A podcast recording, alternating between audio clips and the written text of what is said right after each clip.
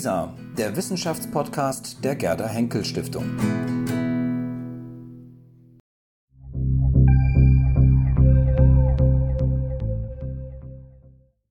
Historikerin Annelie Ramsbrock stellt Ihnen zwei Männer und ihre komplexen Nasenoperationen vor.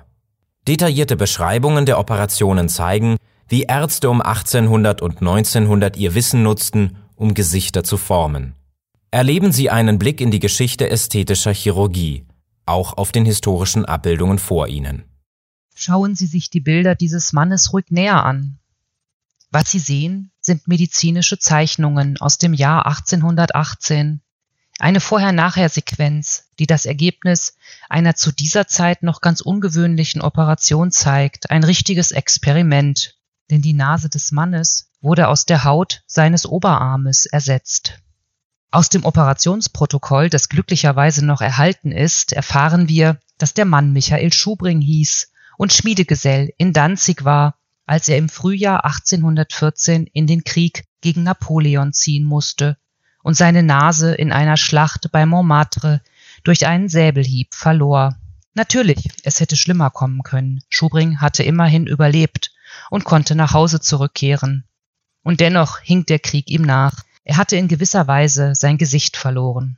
Er wurde überall angestarrt, manche hatten Mitleid mit ihm, andere waren voller Abscheu, und beides war Schubring unangenehm. Hilfe erhoffte er sich in Berlin, von dem Militärchirurgen Karl Ferdinand von Gräfe, der schon zu Lebzeiten so berühmt war, dass später ein Kiez in Kreuzberg nach ihm benannt werden sollte. Gräfe hatte Mitleid mit Schubring. Er wusste, wie wichtig ein vollständiges Gesicht ist, um sozial akzeptiert zu sein und nicht ausgegrenzt zu werden. Zudem wusste Gräfe, dass Nasen schon Jahrhunderte zuvor organisch ersetzt worden waren. Im Italien der Renaissance.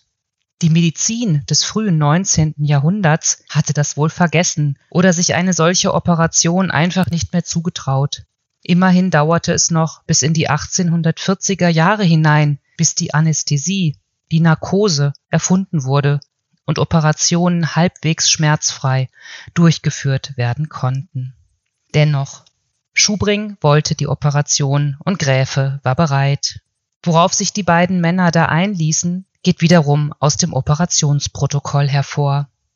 Als erstes hatte Gräfe einen Hautlappen samt Zellgewebe aus dem linken Oberarm Schubrings durch zwei Längsschnitte gelöst. Aus diesem Hautlappen sollte später die Nase geformt werden. Zwischen die abgelöste Haut und die Wunde am Arm legte eine kalte Trennungsbinde, wie es im Protokoll heißt. Sie sollte das Wiederanwachsen des Hautlappens verhindern. Vier Wochen später löste Gräfe den Hautlappen am unteren Ende durch einen Querschnitt, so dass er nur noch am oberen Ende mit dem Arm verwachsen war. Der Lappen musste nun an der Innenseite vernarben, bevor er mit dem Gesicht verbunden werden konnte. Das dauerte vier Monate. Bevor der Hautlappen auf das Gesicht verpflanzt wurde, verwundete Gräfe den Nasenstumpf mit einer sogenannten Knochenschere, der schmerzlichste Teil der Operation, wie er es im Protokoll festhalten sollte. Der Hautlappen wurde anschließend, obwohl er am oberen Ende noch mit dem Arm verbunden war, auf den blutigen Nasenstumpf gelegt und mit drei Heftklammern am Gesicht befestigt. Der Arm wurde wiederum, um Bewegungen zu verhindern, am Kopf von Schubring festgebunden. Wie diese Konstruktion in etwa ausgesehen haben muss, können Sie hier auf einer weiteren Zeichnung sehen.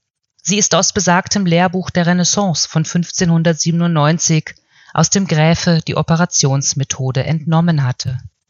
Doch zurück zu Schubring. Sein Arm blieb zwei Wochen mit dem Gesicht verbunden. Danach löste Gräfe den Hautlappen durch einen vierten Schnitt vollständig vom Arm.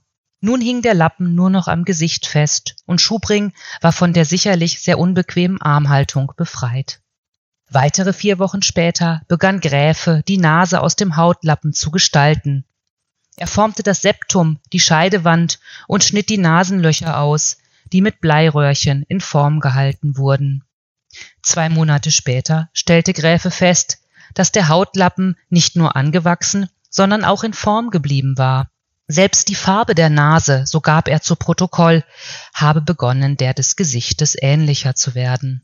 Die Operation, daran hatten die Beteiligten keine Zweifel, war ein voller Erfolg. Schubring war zwar unter großen Schmerzen operiert worden und musste über fast ein Jahr in der Klinik bleiben, aber er verließ sie mit einem vollständigen Gesicht. Medizinhistorisch ist diese Operation vor allem deshalb erwähnenswert, weil sie innerhalb der Wiederherstellungschirurgie neue Maßstäbe setzte. Sie ist aber zudem noch erwähnenswert, weil Gräfe die soziale Bedeutung des Gesichtes und das persönliche Leiden von Michael Schubring zum Anlass für dieses Experiment genommen hatte. Fast 100 Jahre später sollte dieser Gedanke erneut von Bedeutung sein, und zwar für die Entstehung der modernen Schönheitschirurgie, die anders als Gräfe es getan hatte, keine fehlenden Nasen ersetzte, sondern vorhandene veränderte. Wenn Sie sich nun die nächste Zeichnung anschauen, wieder eine Vorher-Nachher-Sequenz, dann sehen Sie ebenfalls die Dokumentation einer Operation. Der Mann auf der Zeichnung war ein 28 Jahre alter Gutsbesitzer, der im Jahr 1898 einen Berliner Chirurgen aufsuchte. Seine Nase, so sagte er dem Arzt, habe ihm von jeher außerordentlich viel Verdruss bereitet. Wo er gehe und stehe, starre ihn alles an, und oft genug sei er die Zielscheibe des ausgesprochenen wie unausgesprochenen Spottes gewesen. Er sei infolgedessen fast schmermütig geworden, habe sich aus dem gesellschaftlichen Leben ganz zurückgezogen und hege nunmehr den dringenden Wunsch, von seiner Verunstaltung befreit zu werden. Nicht nur, dass der Arzt, er hieß Jacques Joseph, dem Gutsbesitzer eine starke Depression bescheinigte, auch glaubte er, ihm auf keine andere Weise helfen zu können, als durch die operative Verkleinerung seiner Nase. Der Eingriff dauerte etwas mehr als eine Stunde.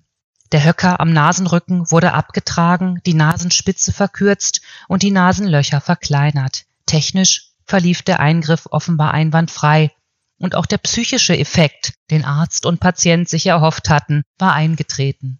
Der Gutsbesitzer habe nunmehr den Wunsch, Gesellschaften zu besuchen, erklärte Josef. Mit einem Wort, er ist glücklich. Nach dieser Operation, der weltweit ersten Nasenverkleinerung, sollte Josef rasch Berühmtheit als ästhetischer Chirurg erlangen. Er war aber nicht nur technisch eine Koryphäe auf seinem Gebiet, sondern hatte zudem den Anspruch, auch ästhetische Fragen beantworten zu können, insbesondere wie das ideale Profil einer Nase aussehe.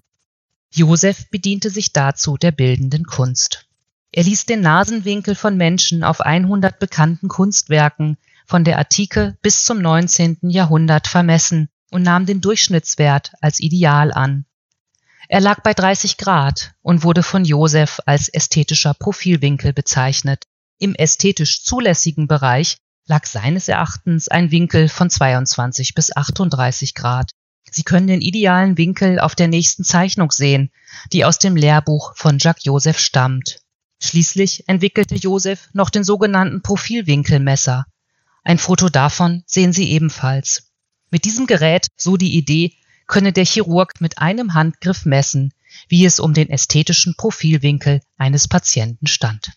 Aber, so muss man wohl abschließend fragen, lässt Schönheit sich tatsächlich vermessen? Oder ist sie nicht doch nur eine Sache des Geschmacksurteils? Ein Blick in die Geschichte der ästhetischen Chirurgie wie ich ihn hier habe schweifen lassen, lässt eines sicherlich erkennen.